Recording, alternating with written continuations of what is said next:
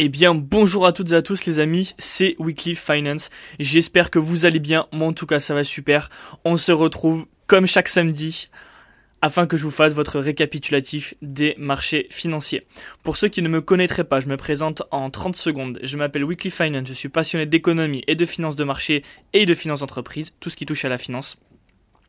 Et chaque semaine, vous pouvez me retrouver du coup sur toutes les plateformes de, podcast, que ce soit Apple Podcast, Google Podcast, Castbox, Spotify, etc., afin d'écouter mon, récapitulatif sur les marchés financiers.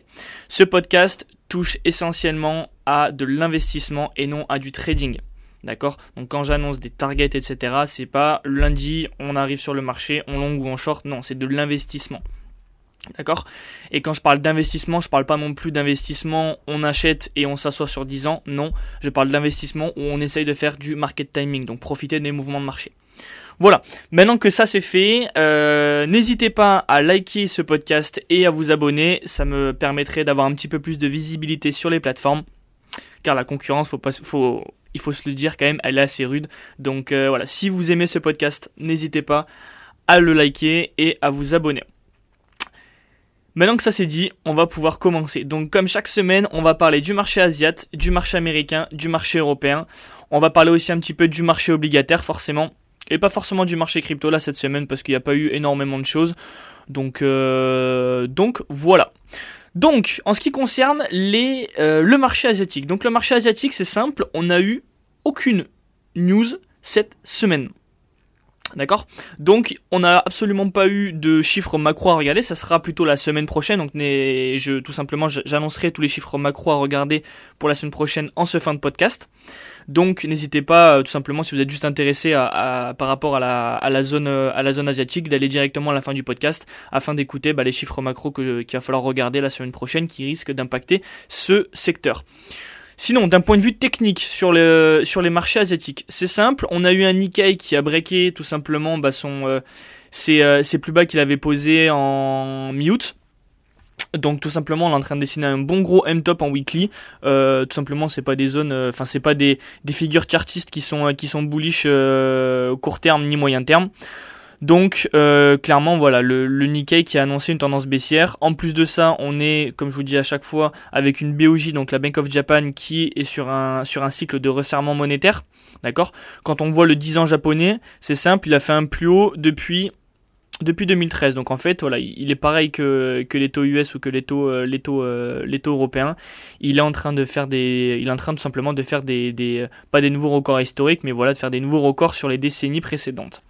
Donc dans un contexte où les, politiques monétaires sont, restrictives, et notamment du coup au Japon, on a bah, tout simplement l'indice Nikkei euh, qui, avait bien performé en ce début d'année et qui commence du coup à inverser sa tendance. Donc de toute façon nous euh, depuis maintenant que, que, je fais ce podcast, je dis que le marché avait déjà beaucoup augmenté, il avait quand même bien performé, il avait pris euh, plus de 30% sur la sur au H1 2023 donc au S1 2023 et euh, dans un contexte où bah, les, euh, les, membres de la BOJ euh, voudraient bah, resserrer leur politique monétaire, à mon sens, ce n'était pas judicieux de s'exposer actuellement sur la zone géographique.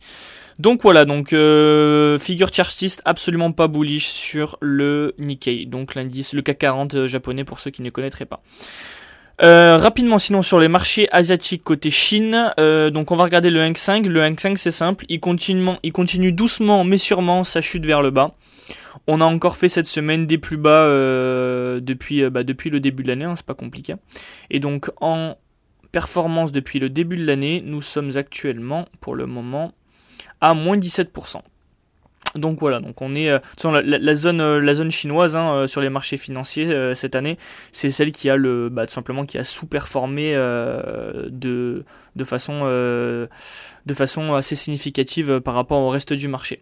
Donc voilà, donc qu'est-ce qu'il faut en retenir sur les marchés asiatiques? On n'a pas eu encore eu on n'a pas encore eu de, de news macro qui a pu impacter, on va dire, qui a déclenché un mouvement de marché si vous préférez cette semaine, mais juste d'un point de vue technique quand on regarde les flux on a des figures qui sont absolument pas bullish, ou en tout cas, il n'y a pas de retournement de marché. Enfin, en tout cas, retournement de marché positif parce que sur le Nikkei, effectivement, nous avons un retournement de marché mais négatif parce qu'on a fait un beau M-top. D'accord? Je vous invite à regarder sur internet pour ceux qui ne savent pas ce que c'est un M-top. C'est tout simplement, bah, vous décidez un M, dessinez un M et euh, bah, la dernière euh, branche qui va vers le bas, bah, en fait, elle break les précédentes. Et donc ça, euh, surtout en weekly, c'est absolument pas bullish. Et quand vous regardez après le HSI, donc c'est le Hang Seng pour ceux qui ne connaîtraient pas, on est tout simplement sur une tendance baissière euh, bah, de, on va dire euh, de, bah, de, long terme de base parce qu'on est quand même euh, les plus hauts historiques ont été atteints en 2018 hein, sur le sur le Hang 5 si je me trompe pas. Donc donc on est quand même sur une tendance baissière de, long terme. Mais on va dire qu'à court terme on est bah pareil, on est, on, est dans une, on est dans une tendance baissière et on n'a absolument pas de, retournement de marché. Peut-être la semaine prochaine hein, quand on va avoir les, news macro que j'annoncerai en fin de podcast. Mais pour le moment, voilà, que ça soit d'un point de vue macro, on n'a pas eu de chiffre, donc euh, on n'a pas eu de, on pas eu de, quoi se mettre sous la dent, et que ça soit d'un point de vue technique, on n'a absolument pas de retournement de marché. Donc, pour le moment, on reste à l'écart de cette zone. On attend au moins qu'on a une figure chartiste en daily qui commence à, s'installer, ou en tout cas un range euh, qui commence à s'installer et qu'on arrête de, faire des plus bas euh, chaque deux semaines sur, les, sur ces indices. Sujet clos sur les marchés asiatiques. Donc voilà, là, le gros morceau cette semaine, ça va être, bah, de toute façon comme d'habitude, hein, ça va être les marchés américains et les marchés asiatiques. Donc, euh, marché asiatique, excusez-moi, marché européen. Cette semaine, on a eu, donc je vais faire un tour sur les marchés, euh, les marchés US pour le moment. On a eu des, chiffres sur les PMI, on a eu après des chiffres sur l'emploi. Donc grosso merdo, ça a été les deux chiffres qu'il fallait regarder cette semaine et donc euh, sur lesquels je vais, euh, je vais débattre tout seul de mon côté. Donc, en début de semaine, on a eu, euh, donc lundi, on a eu les PMI manufacturés qui sont sortis, que ce soit en Europe ou aux US, mais pour le moment, on va se concentrer sur, sur la zone US. On a eu des PMI manufacturés, du coup, qui sont sortis au-dessus des attentes. Donc, ça fait quand même euh, un bout de temps euh, pour le moment qu'on ait à chaque fois des chiffres sur les PMI qui sortaient en dessous des attentes, que ce soit en Europe et, et aux US. Et donc, du coup, voilà, ça marque tout simplement une petite pause dans la baisse qu'on avait sur les PMI manufacturés, voire un léger rebond.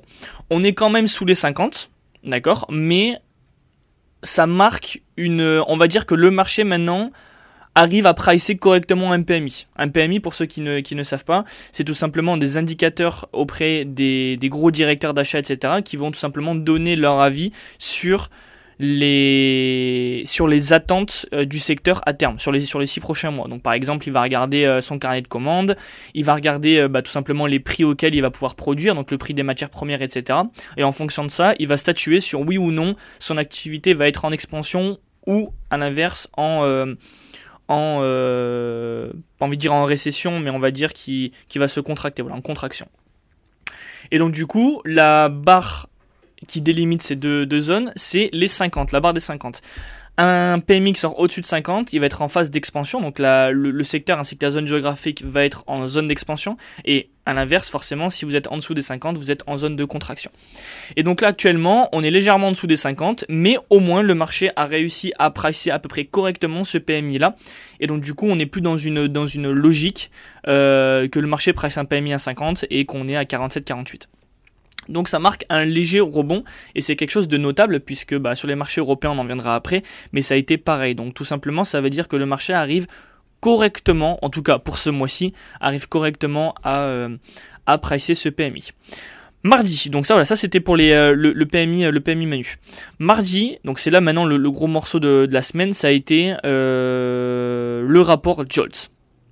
Donc en fait cette semaine, si vous étiez dans une grotte, on avait un chiffre macro à regarder, c'était les chiffres de l'emploi aux US. Et donc du coup, ça a commencé dès mardi avec le rapport Jolts. Qu'est-ce que le rapport Jolts? Je le répète à chaque fois, mais c'est bien pour ceux qui, euh, arrivent sur le podcast et qui, ne, qui, ne, n'ont pas écouté les, les précédents. Le rapport Jolts, c'est tout simplement un rapport qui va permettre de statuer sur le nombre d'emplois vacants aux US. Donc concrètement, je vous pose la question, si vous êtes euh, un investisseur vous êtes un investisseur, ok, et vous vous dites, ok, bon, bah voilà, on a des taux qui sont super hauts, euh, les, politiques monétaires, que ce soit européennes ou américaines, euh, sont faites de sorte qu'elles ralentissent l'économie et donc du coup l'inflation par la même, par la même, euh, par la même, la même occasion. si vous avez un chiffre sur l'emploi, vous vous dites, ok, est-ce que je préfère qu'il soit au-dessus des attentes ou en dessous des attentes? Dans une logique d'investissement, donc à l'achat, pas en short, pas à la vente, dans une logique, dans une logique d'achat, vous, vous, estimez que, euh, que tout simplement que si ce chiffre est meilleur que prévu, bah c'est bien, parce que ça veut dire qu'il y a énormément d'emplois vacants, donc les personnes qui vont vouloir trouver du travail, elles vont les trouver assez facilement. On est d'accord. A l'inverse, si ce chiffre sort en dessous des attentes, ça veut dire que la probabilité qu'une nouvelle personne qui veut trouver du travail en trouve est moins importante parce qu'il y a moins d'emplois vacants par tête de pipe, si vous, euh, voilà, si vous, si vous, euh, si vous préférez. Et donc du coup, cette semaine, on a eu ce rapport-là, on attendait 8 880 000 emplois vacants, et en fait, on a tout simplement explosé ce chiffre avec 9,610, 9 610 000 offres d'emploi.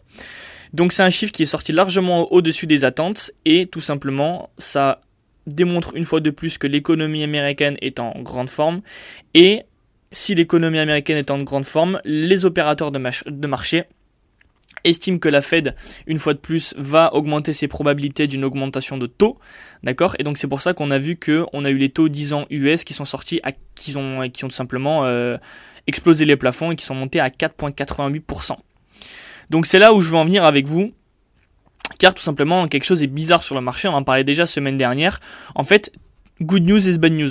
Pourquoi je dis ça? Parce qu'un chiffre macro en fait qui est censé être bon, qui est censé être bien accueilli sur le marché. Donc euh, typiquement euh, un chiffre sur l'économie américaine qui sort, euh, sort au-dessus des attentes. Bah, en fait le marché le prend mal. Parce que du coup, ça veut dire que bah, l'économie américaine reste encore très résiliente et donc du coup, la Fed, qu'est-ce qu'elle va faire? Elle va resserrer encore son sa vis. Donc du coup, bah, taux 10 ans qui monte, 1 dollar qui se, dollar qui se, qui se renforce, et donc une prime de risque qui est moins, euh, moins importante sur les marchés écoutiers. Qu'est-ce que j'appelle par rapport au marché obligataire? Pourquoi Qu'est-ce que j'appelle une prime de risque? C'est tout simplement, euh, bah, pour 1 euro que vous investissez, vous targetez combien en pourcentage de rendement? Donc en fait, quand vous avez un, de l'obligataire qui vous offre maintenant euh, bah, du près de 5% sur le marché obligataire américain sur 10 ans, et que vous avez fait euh, par exemple, euh, enfin pas par exemple, mais là, que vous êtes sur euh, en year to date, vous êtes à 14-15% sur le S&P 500 et vous êtes à, je sais pas, peut-être à, j'ai pas envie de dire n'importe quoi, mais peut-être 25% sur le sur le sur le Nasdaq depuis le début de l'année en performance et que ben, vous dit ok on a déjà fait ça j'ai des taux 10 ans US qui sont à qui sont à 4,88% Qu'est-ce que je fais? Est-ce que j'achète de l'obligataire ou je rentre sur le marché equity? Et donc c'est là où la prime de risque rentre en jeu parce que bah, tout simplement, quelqu'un qui veut pas forcément prendre énormément de risques bah, va plus se tourner vers euh, de l'obligation que sur le marché equity. Donc tout simplement moins de demandes, euh, moins de personnes à l'achat en fait sur le marché, euh, le marché action. Et donc, du coup, voilà, donc quelque chose en fait, quelque chose est bizarre parce que on a tout simplement des bons chiffres macro et donc le marché baisse. Donc c'est quand même assez contre-intuitif et donc c'est pour ça que je dis good news is bad news. Mais pour moi, c'est quelque chose qui ne devrait pas durer, euh, tout simplement parce qu'on était en, ce début d'année euh, sur, euh, sur le, la narrative récession ou, enfin soft landing ou récession. Et donc en gros on priait à chaque fois qu'il y avait un chiffre qui sortait, qui sortait bah, au-dessus des attentes. Et donc c'est pour ça aussi que les marchés américains ont, performé en, début d'année 2023, tout simplement parce que les chiffres macro sortaient au-dessus et qu'on avait peur qu'en fait les États-Unis partaient en récession. Et maintenant qu'on a des chiffres macro qui sont bons, ok, enfin depuis maintenant quelques semaines, bah maintenant en fait on se dit ok bon bah la Fed va augmenter ses taux, donc on a peur, donc euh, on vend nos actions.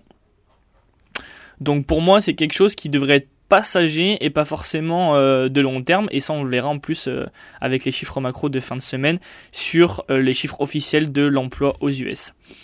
mercredi du coup, on a eu donc le deuxième chiffre sur l'emploi où là c'est l'enquête ADP.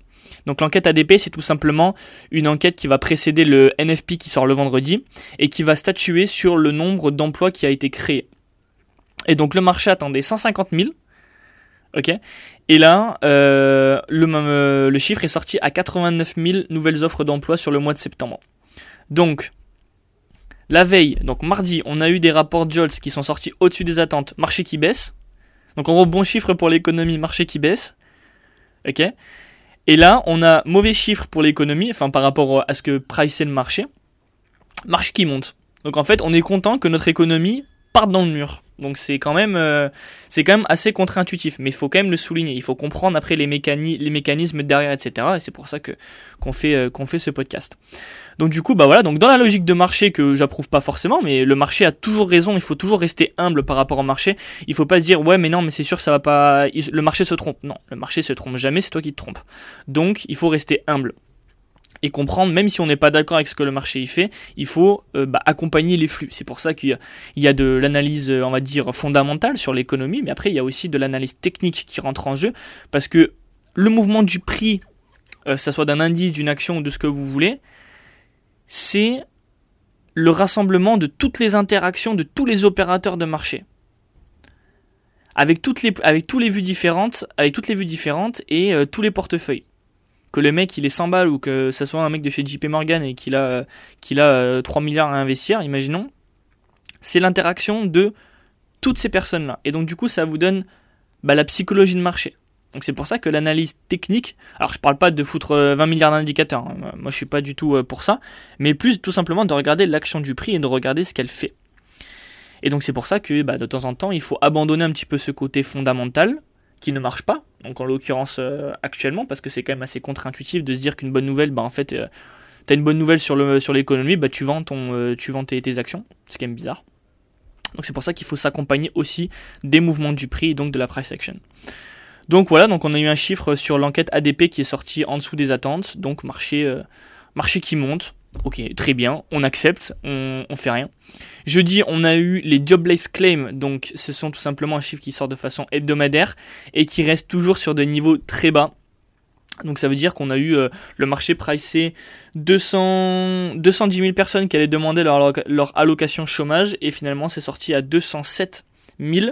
Donc c'est un chiffre qui est sur tout simplement des plus bas, euh, des plus bas, j'ai pas envie de dire historiques, mais par rapport à la hausse des taux qu'on a eu, on est sur des en fait, on est sur des chiffres comme s'il n'y avait rien, que les taux étaient presque encore négatifs en fait sur les, le 10 ans US ou le 10 ans européen. Donc, euh, euh, voilà, en fait, ça montre une fois de plus la résilience de l'économie américaine, parce qu'on a même ce chiffre-là ne, s'accélère pas. On était, carrément sur des niveaux beaucoup plus hauts il y a maintenant de cela 2 à 3 mois avant le, début de l'été que maintenant alors que bah, les taux bah, continuent d'augmenter et qu'on est encore plus dans ce cycle de, resserrement monétaire. Donc on va dire que les personnes qui avaient un petit peu d'épargne, euh, maintenant qu'elles l'ont gratté, eh ben, il va falloir aller emprunter, faire des crédits conso, etc. Sauf que bah, ton crédit conso, tu le fais, tu le fais aux US, tu le fais plus à 2%, quoi, tu le fais à 5-6%. Donc voilà. Euh, donc c'est quand même assez important de le souligner parce que bah, on est tout simplement sur euh, des chiffres macro qui sont encore très très bons. Et donc vendredi, la salve, la salve du marché était, enfin les chiffres qui allaient provoquer une salve sur le marché arrive. Et donc du coup, on avait trois chiffres à regarder. C'était l'augmentation des salaires aux US. D'accord On avait le taux de chômage à regarder. Et donc on avait le fameux NFP qui précédait bah, l'enquête ADP. Donc le NFP qui montre de façon, euh, avec les chiffres de l'État américain, qui montre combien de jobs ont été créés sur le mois de septembre. Donc là en fait c'est simple, c'est là où j'en viens et que je vais pondérer mon discours. Puisque semaine dernière, comme je vous le disais, on avait des bons chiffres macro le marché baissait. Donc good news is bad news. Taux, euh, US qui monte, marché qui baisse. En début de semaine, c'est exactement ce qui s'est passé sur les JOLTS. Avec le rapport JOLTS que je vous ai parlé, avec le nombre d'emplois vacants. On a eu un chiffre qui sortait au-dessus des attentes. Boum, le marché qui baisse, marché obligataire, euh, les, taux, obligataires qui montent.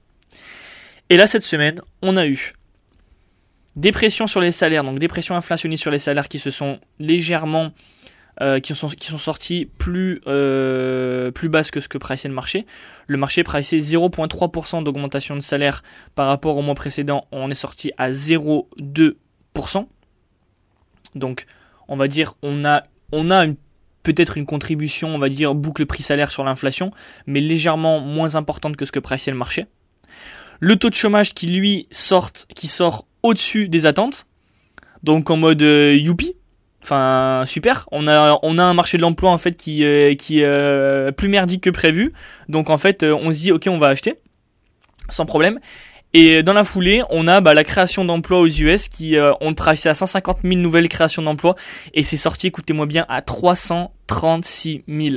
C'est un plus haut en 8 mois. Je sais pas si vous arrivez un petit peu à statuer le truc.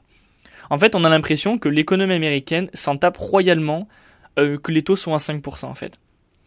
Et donc, euh, c'est marrant parce que du coup, on a une grosse mèche quand ce chiffre-là est sorti, dans le sens que bah voilà euh, économie américaine qui reste forte parce qu'on a eu des le NFP avec euh, des, créations d'emplois largement deux fois supérieures aux, attentes.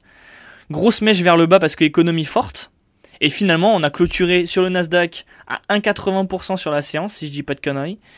Même, même plus on a clôturé à 1,90 sur le cash et on a clôturé à plus 1,35 sur le SP500.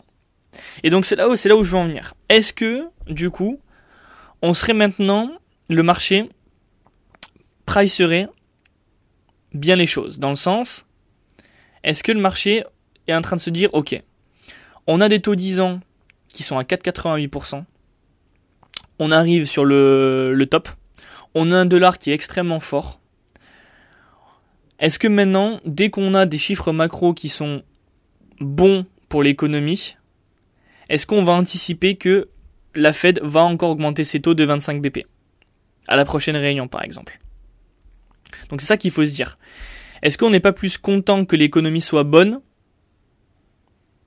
Et dans le sens, on achète le marché et on n'a pas peur que la Fed augmente ses taux de 25 BP? Je sais pas si vous arrivez un peu à comprendre ce que je veux dire, parce que semaine dernière, du coup, on avait des bons chiffres, marché qui baisse. Là maintenant, on a un bon chiffre, et bah bizarrement, maintenant, c'est bien accepté par le marché. Donc, euh, ça montre en fait que le marché, clairement, il sait pas où il va. Les mecs, enfin, euh, j'ai la chance de pouvoir travailler en, en finance de marché. Euh, clairement, on a des esprits, enfin des, des, des, gérants, que ce soit des gérants actions, des gérants obligataires, etc., qui sont, euh, faut pas croire que les mecs, euh, ils sont en call avec Powell toute la journée et c'est parti. Powell, qu'est-ce que tu vas faire J'achète, je vends. Non, on se pose les mêmes questions. Les stratégistes dans les maisons de gestion, etc., ils sont, ils sont pareils. Ils sont aussi surpris du taux obligataire qui monte à, à 4,88. Enfin, en tout cas, qui fait un plus haut pour le moment à 4,88. Donc, est-ce que maintenant, après la salle de la semaine dernière, où dès qu'on avait des bons chiffres macro, ben, tout, se, tout se pétait la gueule. Est-ce que maintenant, le bon chiffre macro, on n'est pas en train de se dire, ok, bah tant mieux. Tant mieux pour l'économie, c'est super. Vous voyez ce que je veux dire? Donc, c'est quand même quelque chose, euh, quelque chose à noter. Donc voilà. De plus, d'un point de vue technique, euh, vous regardez le Nasdaq, en fait, on est tout simplement sur ces milieux de range et bizarrement, malgré des taux qui montent à 4,88%, on a des valeurs technologiques en fait euh, bah, qui s'en foutent royalement. Alors que quand vous euh, pricez un, quand vous faites en gros un DCF, donc un dollar, euh, un, je me rappelle même plus de l'acronyme du DCF. Je me rappelle plus, c'est une méthode de valorisation, bref, pour les, pour les entreprises, où en gros, tout simplement, vous actualisez les cash flows futurs d'une entreprise, et donc vous actualisez tout simplement avec un taux. Donc le taux sans risque, en général, ça va être le taux 10 ans, c'est le, le benchmark, c'est le taux 10 ans américain. Et donc quand vous avez bah, un taux qui monte et que ce taux-là, vous l'utilisez en dénominateur sur une division, bah, plus ce taux-là va augmenter, bah, plus vos cash flows futurs en, valeur actualisée vont valoir, euh, vont valoir moindre. On est d'accord? Et donc du coup, on a un taux 10 ans qui monte, taux 10 ans qui monte, et on a bah, toutes les valeurs de croissance qui, elles, non seulement ont besoin d'avoir du cash, enfin de, s'endetter pour investir, qui, bah, tout simplement, qui restent sur des niveaux, euh, enfin, qui, qui, résistent, euh, qui résistent de façon assez, euh, assez importante parce que vous regardez une charte du Nasdaq, on est tout simplement sur les milieux de range. Euh, voilà, c'est comme si Nasdaq en fait avait pas breaké alors que le S&P 500 lui à son tour oui. Mais voilà. Donc moi je suis quand même assez assez surpris de, de, ça. Voilà que malgré que les taux soient hauts, on a un Nasdaq qui est assez fort, d'accord? Et on a un SP un SP 500 qui était plus faible que le Nasdaq, d'accord, mais qui vient tout simplement se poser donc d'un point de vue technique, sur les 4002. Donc en gros, euh, on, a, on a fait une mèche à, bon, on a fait une mèche à 4002 tout simplement, et ça correspond à la résistance qu'on avait eue euh, toute l'année de 2022 et début d'année 2023 en weekly. Donc c'était une grosse résistance les 4002 sur le, SP, le, le SP500. On l'a briqué et maintenant cette résistance pourrait devenir support. Donc en fait, d'un point de vue technique, on est sur un Nasdaq qui est milieu de range et qui fait des grosses bougies euh, de ravalement où en gros on a des, gros, euh, des grosses mèches incomplètes. un SP500 qui, euh, qui est à 1% en gros de, de enfin qui est même pas est à 1% qui s'est posé à 4002 euh, donc en gros sur ses, sur résistances précédentes en weekly. on a des bons chiffres macro.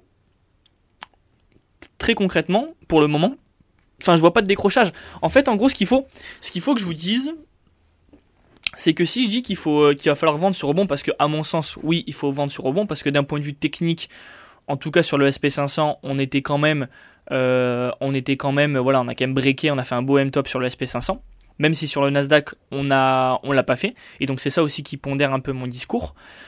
Mais malgré ça, il faudrait sur les prochaines semaines. Dès qu'on va avoir un rebond de 5-6%, vous regardez vos actions si vous êtes en titre vif ou tout simplement si vous avez un tracker SP500 et que vous voulez faire un petit peu de market timing. En tout cas, à mon sens, si vous êtes en train d'écouter euh, euh, mon podcast, c'est que bah, vous prenez le temps tout simplement de, de, regarder vos investissements et donc vous voulez faire du market timing. Il faudrait, à mon sens, voilà, si vous n'êtes pas encore allégé, c'est pas maintenant, c'est pas lundi matin qu'il faudra s'alléger. Vous attendez une petit, un petit rebond de 4-5%. Euh, et vous vendez une petite partie. Hein, je dis pas, je sais pas si vous avez par votre portfolio qui a 60%, 60% actions, euh, vous n'allez pas vendre 20%, non, mais vous allez vendre, allez, euh, si vous avez si vous n'avez pas pris de profit depuis le début de l'année, vous allez prendre, je sais pas, peut-être 10%. Si vous avez déjà pris des profits, voilà, vous vous désexposez légèrement. En fait, il faut le voir une tendance baissière et il faut le voir comme une salve à la baisse de quelques pourcents, un petit rebond de quelques pourcents, et donc c'est là qu'il faut vendre. Encore une salve, on remonte, rebond, on revend. C'est pas euh, on a une salve, ok, on est maintenant on a, enclenché la tendance, la tendance baissière et boum, dès que ça remonte, on vend les 60% de notre portefeuille. Non. Il faut le voir, de toute façon, il faudra toujours se rester exposé, ne serait-ce qu'à 15, 20, 20, 25% sur son portefeuille. Donc, euh, en gros, dites-vous que c'est le fond de tiroir et que bah, c'est 20% d'actions. Euh, bah, s'il un crack, on est dedans, quoi. Donc, mais tout ce qui dépasse, on peut faire du market timing avec. Et donc, c'est là où je veux en venir. Prochain rebond, on essaye de vendre tranquillement euh, une petite partie de son exposition action, à mon sens. Et, euh, et, du coup, voilà. Ce rebond pourrait du coup euh, subvenir grâce à un, taux 10 ans américain qui pourrait potentiellement baisser de façon court terme, parce qu'il est quand même en rallye depuis maintenant, c'est simple, hein, depuis, le, bah, depuis le mois de septembre, en fait, il est qu'en bougie verte. Voilà, on est passé de, de 4,20 de 4, à 4,88. donc potentiellement, on pourrait avoir une baisse de ce taux-là, donc une baisse du dollar. Alors, ça c'est, ça c'est aussi une notion que j'aimerais bien vous apporter. Quand on a un taux 10 ans qui monte, pourquoi on a un dollar qui s'apprécie par rapport aux autres devises? Ben, En fait, c'est tout simplement, vous êtes un investisseur international. International, excusez-moi. ok? Et vous êtes en Europe. Ben, en Europe, actuellement, le taux 10 ans, euh, taux 10 ans allemand, il vous propose du 2,90. ok? Et vous êtes aux US.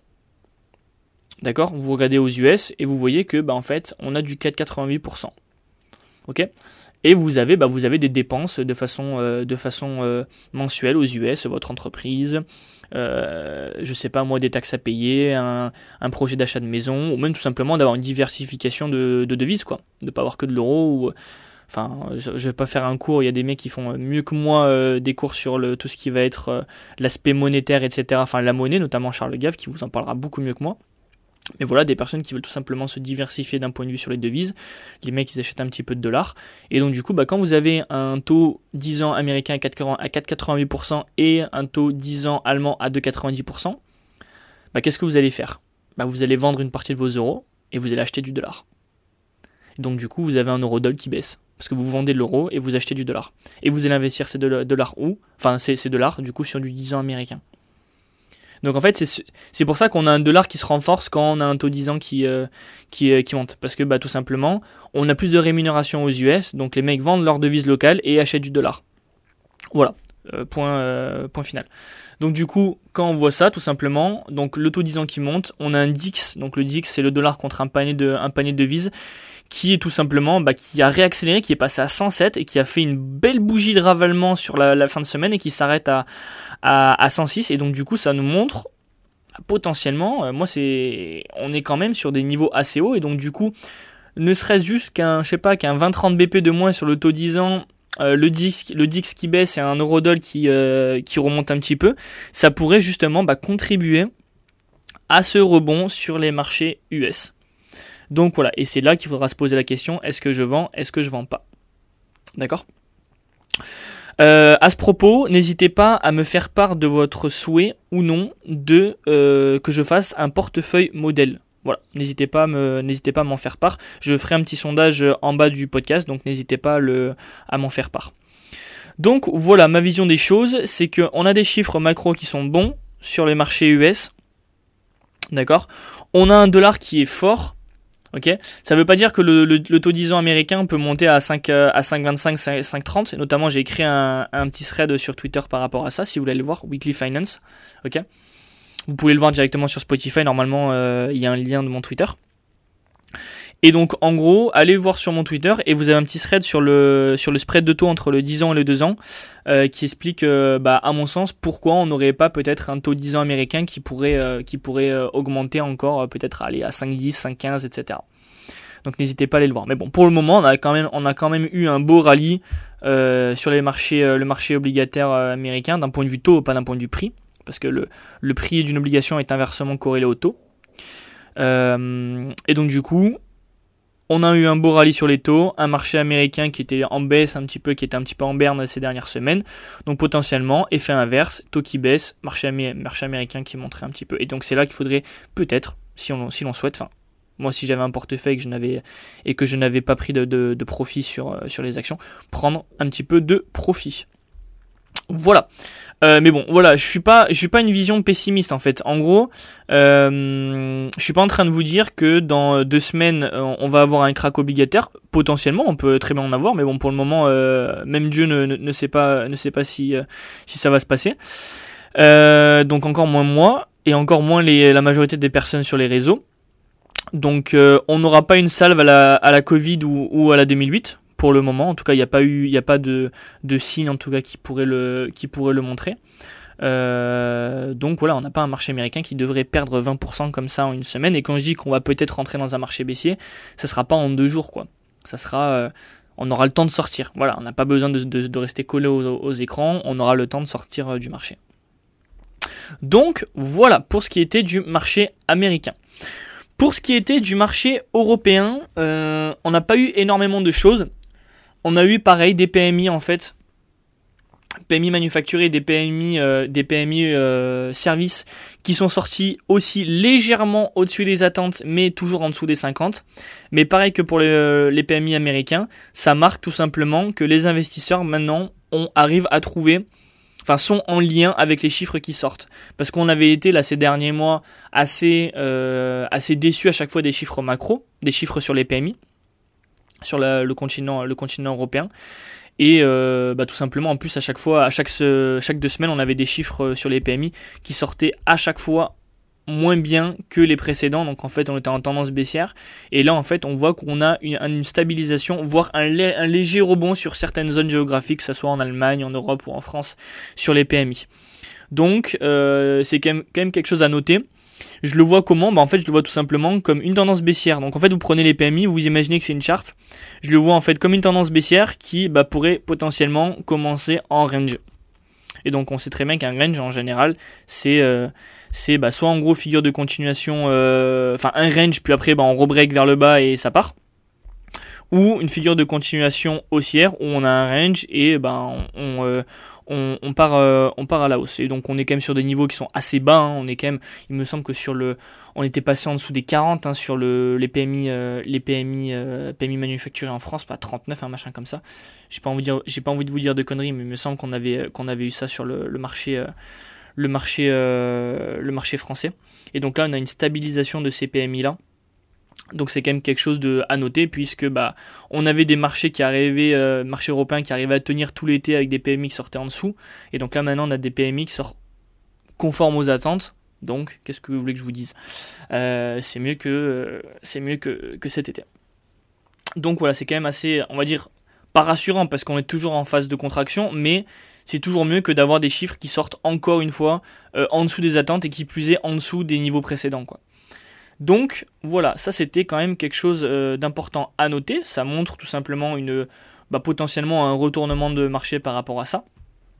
De plus, on a eu cette semaine les taux de chômage en Europe qui sont sortis conformes aux attentes à 6,4%, donc pas de surprise négative ou positive. Donc là, vous pouvez voir qu'on est quand même en Europe bien au-dessus des niveaux américains parce que bah, aux US on a 3,8 et en zone euro on a 6,4. Donc euh, on est quand même largement au-dessus du niveau des Américains. Mais le marché avait correctement pricé ce, chiffre macro, donc pas eu de news euh, positive ou négative le concernant. Euh, voilà, et puis après, bah, sinon, on a eu le dernier chiffre en cette semaine, c'était les ventes au détail en Europe, qui elles sont sorties euh, bah, légèrement en dessous des attentes. On attendait une baisse, donc en year on year par rapport au mois d'août 2022, euh, une baisse de moins, moins 1,2% donc de, de consommation et on a eu tout simplement moins 2,1%. Donc en fait une consommation qui était euh, plus faible que ce que le, marché pricait.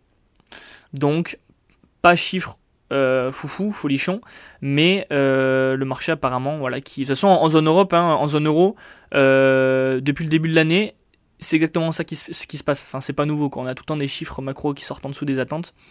Donc, euh, mais ça n'a pas empêché le marché pour le moment de, de rester, euh, de rester euh, correct sur les. sur, enfin, en tout cas, de tenir. Le CAC 40 de, tenir, etc. L'Eurostox aussi. Malgré qu'on a un petit peu dévié là ces dernières semaines. Mais, mais voilà. Donc, c'était à peu près tout. D'un point de vue technique, sur le CAC 40, bah, en fait, j'ai envie de vous dire euh, en fait, moi aussi, je suis perdu, hein, je suis un peu comme vous. Euh, on a eu, du coup, bah, en gros, pareil, donc quand vous mettez en weekly, vous prenez une charte, on vient clôturer à 7060, à 40 points des 7100 que je vous annonce à chaque fois.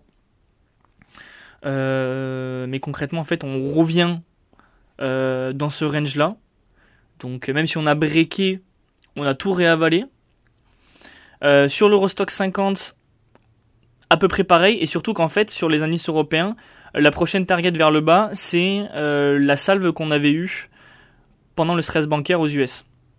Et en fait, cette, bougie-là en weekly, elle n'est pas à 10% en dessous. Euh, sur le CAC, elle est simplement à, donc par rapport au plus bas qu'on a fait cette semaine, elle est juste à 2%. Ok? Sur l'Eurostock 50, par rapport au plus bas qu'on a fait cette semaine, on est à 1,90, moins 90%. Sur le stock 600, on est à moins 2,52%. Donc en fait, euh, on est sur des indices européens qui ont fait une grosse mèche en weekly et qui étaient juste au-dessus de la salve qu'on a eue ces, euh, derniers mois euh, par rapport à SVB, etc. Vous vous rappelez le stress bancaire qu'on avait eu aux US. Donc franchement, je suis pas, je suis pas constamment bullish. Hein. Je suis pas bullish tout le temps. Mais c'est vrai que pour le moment, malgré qu'on ait breaké ces niveaux-là, quand on a des grosses mèches comme ça qui, arrivent sur des niveaux importants et qu'on ravale tout, ça montre qu'il y a de la demande. Qui plus est, vous couplez ça à un Nasdaq qui, lui, n'est même pas sorti de son range, d'accord, qui, est milieu est, qui est milieu de range pour le moment, qui se comporte ultra bien, qu'on a un SP500 qui lui est légèrement de sortie de son range mais qui est venu qui est venu taper sa, résistance de le on dire de long terme maintenant parce que c'était quand même une résistance qui tapait enfin qui datait de, de, 2022 qui maintenant devient une zone de support sur les 4002 et qui pareil ravale toute la baisse qu'il a faite qu'il a fait. Euh, vous couplez ça à un taux 10 ans qui est sur les plus hauts, un dollar qui est extrêmement fort, vous vous dites, euh, bah en fait, pourquoi, euh, voilà, enfin, on peut avoir clairement un rebond dans les prochaines semaines. Donc, euh, donc voilà, moi je suis pas constamment boule, loin de là. Je prends les indications qu'on me donne, notamment bah, du coup un, un top quand même sur le marché américain, notamment sur le SP500. c'est quand même à prendre en compte. Les indices européens qui sont très faibles, des chiffres macro en Europe qui sont pas non plus folichons, d'accord? On l'a vu avec les ventes au détail, même si les PMI sont au-dessus des attentes, mais ils sont quand même en dessous des 50, des ventes au détail qui surprennent à la baisse et qui sont négatives. Euh, mais malgré ça, on, revient sur des niveaux de stress bancaire, on ravale toutes les bougies sur ces niveaux-là, sur les indices européens. Sur les indices américains, on est sur un Nasdaq qui est milieu de range, on a un SP500 qui vient taper son support de long terme. Euh, clairement, si en gros vous voulez vous désexposer, à mon sens, il, il faut pas le faire euh, dès lundi matin, quoi. Il faudra attendre qu'il y ait un petit rebond de, faut pas attendre. Quand je dis rebond, c'est pas un rebond de 15%, hein, mais un rebond de 4-5%, ça permet, bah, si vous avez des titres vifs, de faire peut-être du 8 plus 9 plus 8. Et donc, du coup, vous vendez une partie de ces actions-là euh, quand on a un rebond. Donc, euh, donc voilà, en tout cas, si vous voulez vendre, c'était plus haut qu'il fallait le faire. Et donc, à mon sens, de ce que je vois d'un point de vue macro, d'un point de vue connexion des marchés entre les taux, etc., et d'un point de vue technique, euh, la désexposition ne devrait pas se faire euh, dès lundi matin, ou en tout cas ne devait pas se faire en fin de, semaine. De toute façon, voilà, on a tout ravalé, donc euh, c'est dommage. Donc voilà, donc pas de stress pour le moment me concernant. Je suis pas en train de me dire ok, il va falloir vendre une grosse partie de mon portefeuille, etc. Voilà, vendre sur rebond. C'est mon mot d'ordre. On vend sur rebond pour le moment.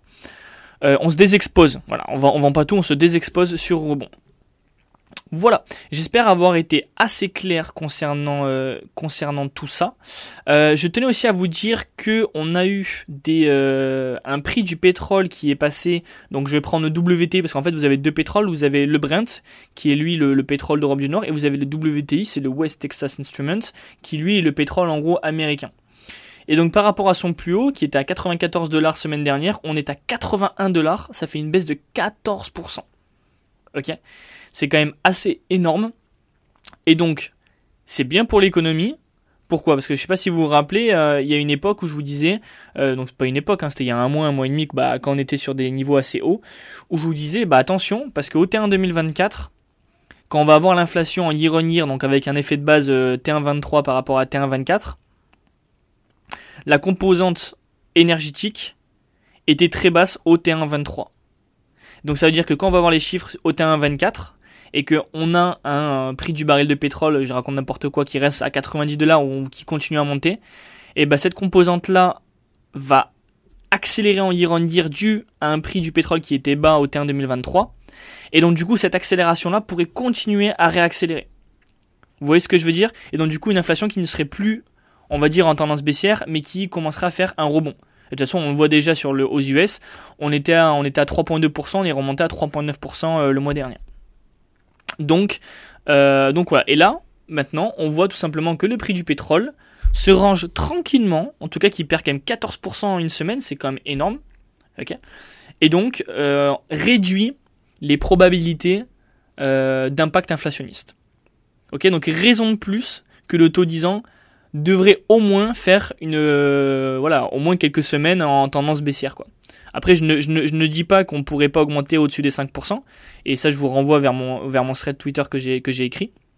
Rapidement, pour ceux qui ne voudraient pas aller sur Twitter, en fait, vous regardez. Vous, en fait, voilà, petit cours obligataire, marché obligataire. Voilà, on va, parler de ça parce que de toute façon, c'est, il, faut, il faut en parler. Euh, vous avez normalement, dans, dans, un, dans un monde normal, vous devez rémunérer le temps. Dans le sens, vous allez voir votre voisin, ok Votre voisin, il vous dit, ok, euh, j'aimerais t'emprunter de l'argent sur, euh, et je te le rends demain. Il n'y a, pas, grand risque. Par contre, s'il vous dit, bon, je t'emprunte de l'argent et je te le rends dans 10 ans, il y a quand même un gros risque. Et donc, du coup, forcément, vous allez demander une rémunération plus importante en prêtant sur 10 ans que, sur, bah, que pour euh, le lendemain, quoi. Donc, en l'occurrence, là, je vais parler du 2 ans américain, du 10 ans américain. D'accord? Et en fait, ce qu'on remarque depuis la, bah, juillet 2022, on avait une inversion de la courbe des taux. Une inversion de la courbe des taux, c'est quoi? C'est que pour ceux qui ont fait un petit peu de maths ou euh, tout simplement voilà, qui ont fait de l'économie, etc., euh, vous, vous, prenez un plan, donc en gros un, plan, un, plan avec en ordonnée euh, les taux et en abscisse le temps. Donc le temps en abscisse, donc qui, euh, qui est à 0 à la comment on appelle ça au, au croisement de l'ordonnée des abscisses euh, je sais même plus comment ça s'appelle.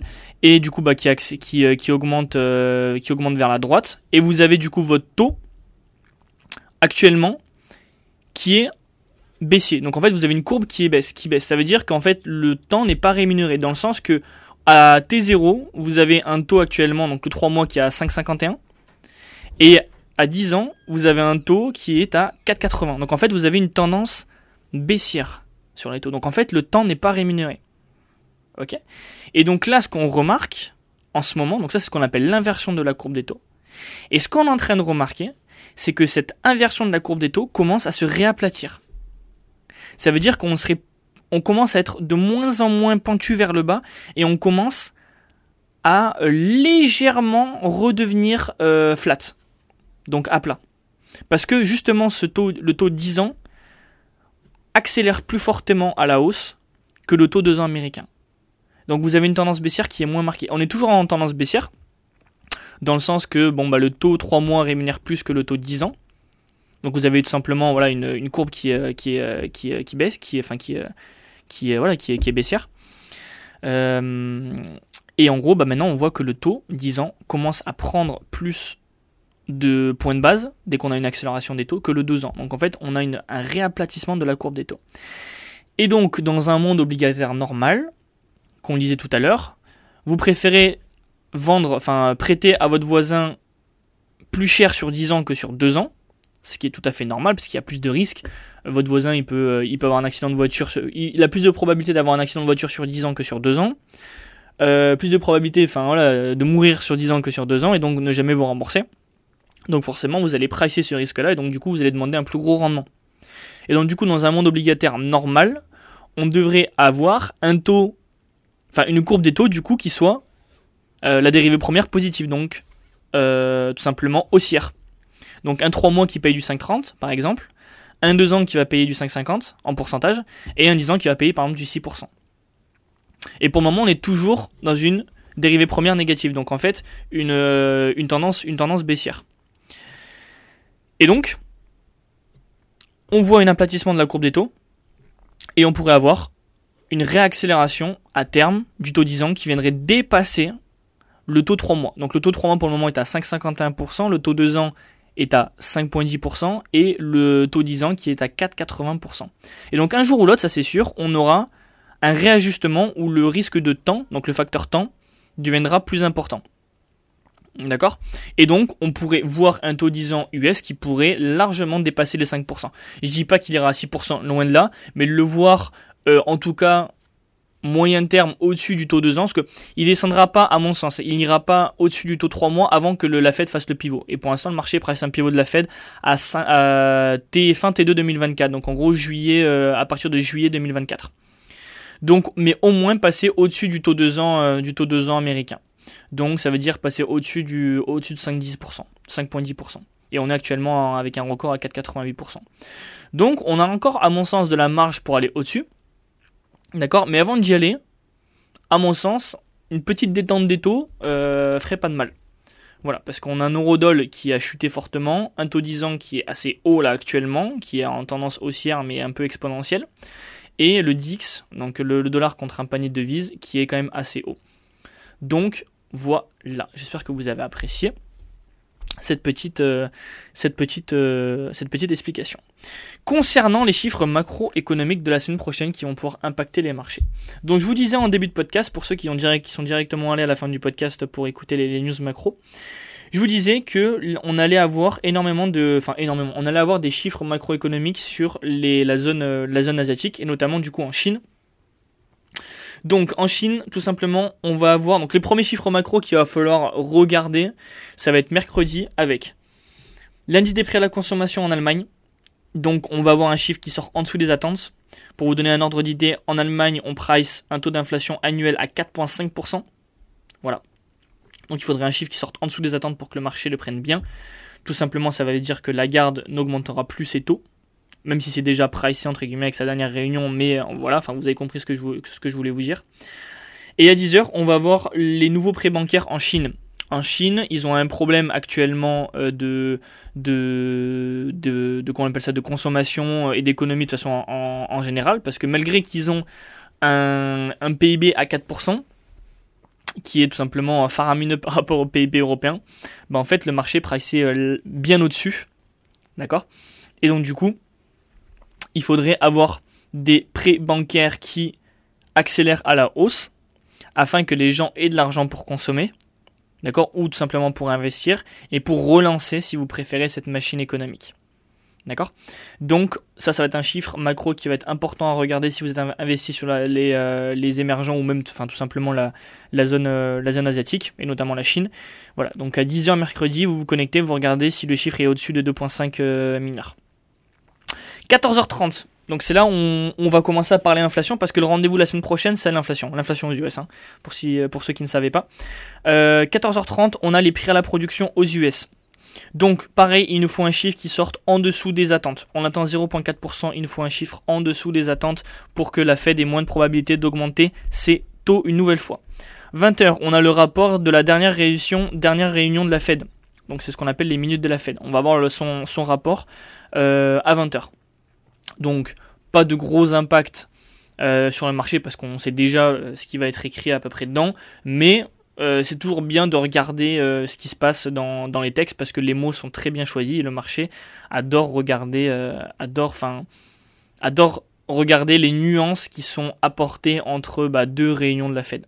Par exemple, si vous avez un Powell qui va dire euh, nous estimons que nous, que nous réaugmenterons pas les taux, et qu'après le, le enfin la réunion d'après, il dit nous ne remonterons pas les taux, bah, en fait vous avez le mot estimé qui n'est plus là, et donc le marché adore ça, et donc bon bah là ça veut dire qu'on est sûr, et donc euh, et donc du coup voilà, enfin les, les, portefeuilles qui seraient juste euh, légèrement juste parce que le mot estimé n'était plus dedans. Donc là ça va être pareil dans le rapport.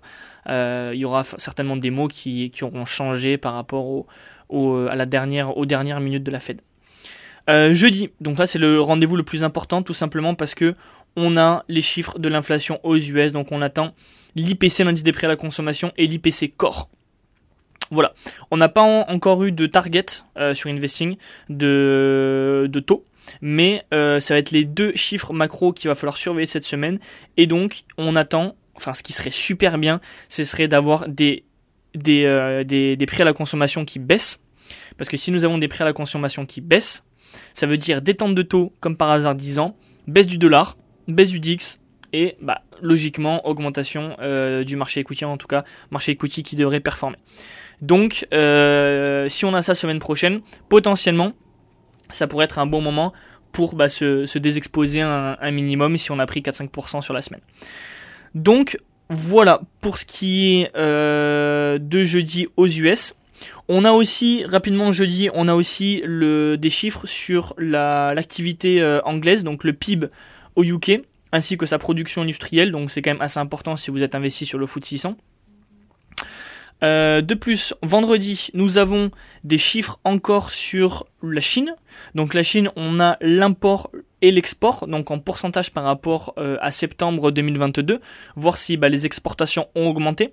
Pourquoi il faut regarder ce chiffre-là? Tout simplement bah, parce que l'Asie, euh, l'Asie, enfin oui l'Asie, mais la Chine en particulier, c'est quand même l'atelier mondial. Et donc du coup, si vous avez des chiffres euh, qui sortent meilleurs que prévu euh, en termes d'export, ça veut dire qu'il y a une meilleure consommation mondiale, donc un meilleur PIB mondial, et donc du coup bah, potentiellement euh, des PIB de certaines zones géographiques, voire de pays, qui seraient juste à la hausse. Donc c'est quand même un chiffre important à regarder. À 8h45 vendredi, on a l'IPC en France, donc là ça va clairement jouer sur le, le CAC ainsi que l'Eurostox 600 et le 50. D'accord? On a la production industrielle à 11h, Pareil, il faudrait avoir une production industrielle qui sorte au-dessus des attentes. On attend moins 0,3%, il faudrait qu'elle sorte au-dessus des attentes. Et à 15h, on a un discours de la garde qui sera quand même assez scruté euh, par rapport au, par rapport, euh, par euh, bah, marché, enfin le marché qui va regarder son discours. Et à 16h, on a les enquêtes, les enquêtes de, d'estimation d'inflation auprès des consommateurs. Donc c'est ce qu'on appelle, c'est le Michigan Index. Ce sont des enquêtes qui sont faites auprès de particuliers et on attend en fait tout simplement leur perspective d'inflation. Donc pareil, si on a des perspectives d'inflation qui sortent en dessous des attentes, ça serait quand même assez sympa. Donc voilà, donc pour récapituler le truc, asiatique, chiffre mercredi sur les nouveaux prêts bancaires et vendredi sur les imports et les exports. Aux US, on a euh, les prêts à la production à 14h30 mercredi et le lendemain jeudi l'IPC, l'IPC Core. Et dans comme d'habitude, hein, ça maintenant vous êtes habitué les jobless claims, ok euh, Donc les demandes d'allocation chômage. Et sur la, zone, euh, la zone EU, on a tout simplement l'IPC français qui devrait sortir vendredi à moins 0,5% et la production industrielle et le discours de la garde vendredi. Voilà, c'est à peu près, euh, à peu près les chiffres macro qu'il va falloir regarder en zone euro. Voilà tout. J'espère que ça vous aura plu, que je vous ai un petit peu, euh, euh, comment dire ça, ouvert l'esprit sur pas mal de choses, vous avoir apporté euh, bah, tout simplement ma façon de voir les choses. Euh, parce que je suis quelqu'un, il faut rester humble, comme je disais tout à l'heure sur, les, sur le marché, et j'ai pas peur de me tromper parce que je sais, en fait, il faut accepter qu'on va se tromper. Même les professionnels de la finance, je travaille avec eux, voilà, je vous le dis, ils se trompent. Donc en fait, moi, en tant que mec dans sa chambre qui fait son podcast, euh, je vais me tromper, c'est sûr et certain. Parce que s'il y a des mecs en fait du lundi au vendredi qui se trompent et qui sont payés pour faire ça, ok, et qui sont dans des boîtes qui gèrent des, dizaines de milliards, bah pourquoi moi, Weekly Finance, je ne pourrais pas me tromper ok? Donc il faut accepter qu'on va se tromper. Et donc en partant de ce point de vue-là, il faut rester humble face au marché. D'accord? Et donc, euh, potentiellement, voilà, tout ce que je vous raconte, ça peut être complètement l'inverse. Hein. mais je vous demande, enfin, je vous demande, je vous dis ma vision de voir les choses et je vous explique de façon détaillée ma façon de voir les choses et j'espère vous avoir apporté des connaissances. Si c'est le cas, n'hésitez pas à vous abonner et à liker ce podcast afin que ça me fasse du référencement. Et n'hésitez pas à euh, me dire du coup dans le podcast, donc sous le podcast, euh, bah, des questions afin que je puisse y répondre euh, la semaine prochaine. Voilà. Je vous remercie. C'était Weekly Finance. À la semaine prochaine. Bye bye.